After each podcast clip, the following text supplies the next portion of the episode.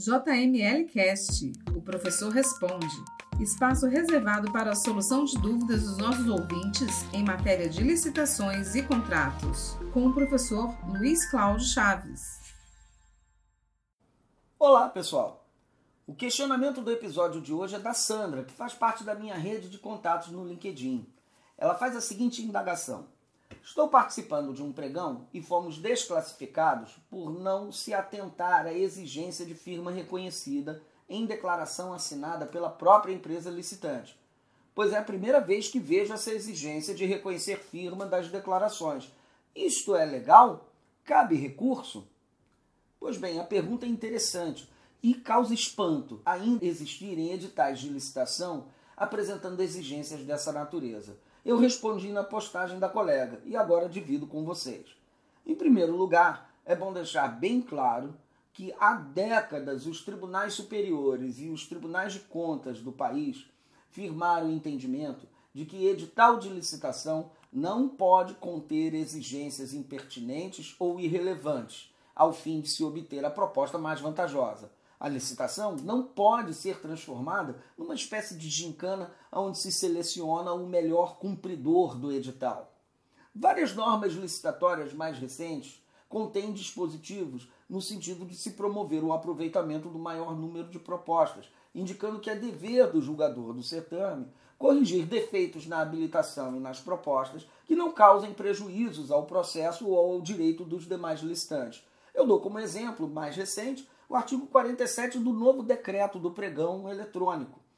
Artigo 47, olha o que ele diz. O pregoeiro poderá, no julgamento da habilitação e das propostas, sanar erros ou falhas que não alterem a substância da proposta, dos documentos e sua validade jurídica, mediante decisão fundamentada, registrada em ata e acessível aos licitantes, e lhes atribuirá validade e eficácia para fins de habilitação e classificação. Isso é só um exemplo.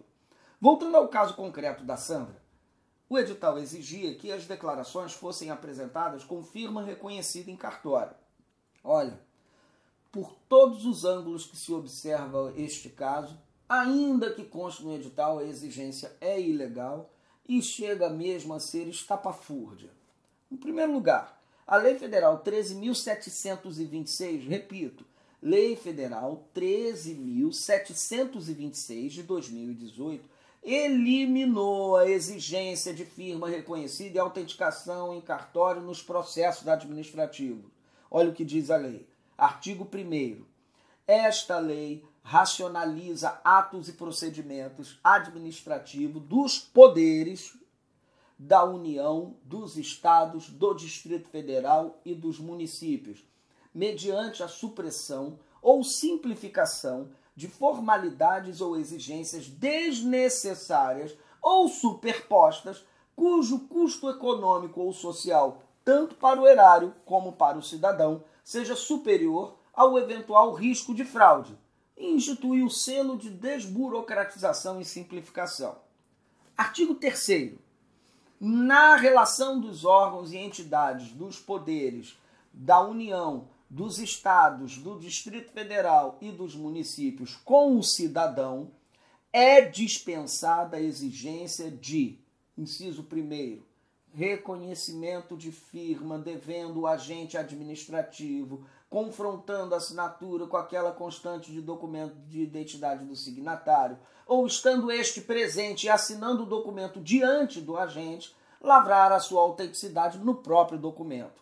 Inciso segundo, dispensa autenticação de cópia de documento, cabendo ao agente administrativo, mediante a comparação entre o original e a cópia, atestar a sua autenticidade. A norma atinge, como visto, todos os três poderes executivo, judiciário e legislativo das três esferas de governo: União, Estados, Distrito Federal e municípios. E, portanto, deveria ter sido observada pelo edital da licitação de que participou a colega. Por outro lado, o Tribunal de Contas da União, antes disso mesmo, já firmaram entendimento no sentido de que a exigência de reconhecimento de firma em documento só é admissível em caso de habilitação temerária, com indício de frase, fraude ou de falseamento. é o Acórdão 1301 de 2015 do plenário.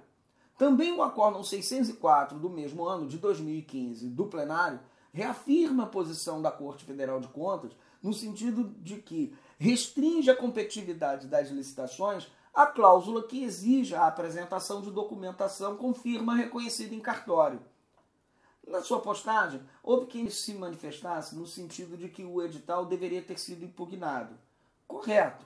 Mas o fato do edital não ter sido impugnado não impede a interposição de recurso. É a segunda parte da pergunta da colega. Ela pergunta: é ilegal?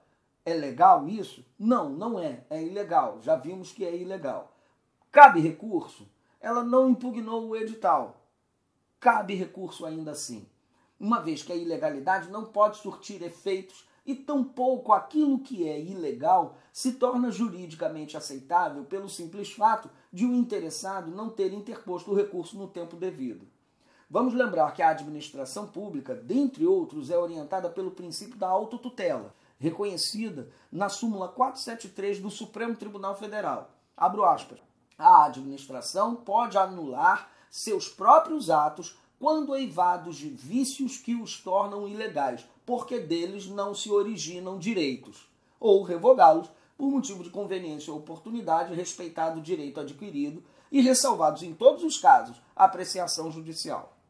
Além disso, a Lei Geral de Licitações impõe à autoridade competente o dever, repito, é uma obrigação, é um dever de anular a licitação sempre que constatada a ilegalidade. Está lá no artigo 49 a autoridade competente para aprovação do procedimento somente poderá revogar a licitação por razões de interesse público, decorrente de fato superveniente, devidamente comprovado, pertinente e suficiente para justificar tal conduta. E agora prestem bem atenção: devendo anulá-la por ilegalidade de ofício ou por provocação de terceiros, mediante parecer escrito e devidamente fundamentado. Portanto, resumindo a orientação, a cláusula do edital de licitação que exige reconhecimento de firma em documento ou autenticação de cópia é ilegal, nos termos da Lei Federal 13.726 de 2018. Uma vez que o edital apresente tal exigência, deve ser impugnado, mas caso não o tenha sido, o licitante não estará impedido de interpor o recurso, inclusive para o Tribunal de Contas respectivo, por se tratar de norma ilegal. E a administração, por fim, é obrigada a anular a licitação nos termos da súmula 473 do Supremo Tribunal Federal e do artigo 49 da Lei 8.666, em razão desta ilegalidade. Bem, mande seus comentários e suas dúvidas para podcast.jmlgrupo.com.br e não deixe de me seguir nas redes sociais. Eu espero você lá, no Facebook, no Instagram ou no LinkedIn. Um cordial e carinhoso abraço e até o próximo episódio. Você ouviu o JML Cast. Para estes e mais conteúdos, acesse www.jmlgrupo.com.br.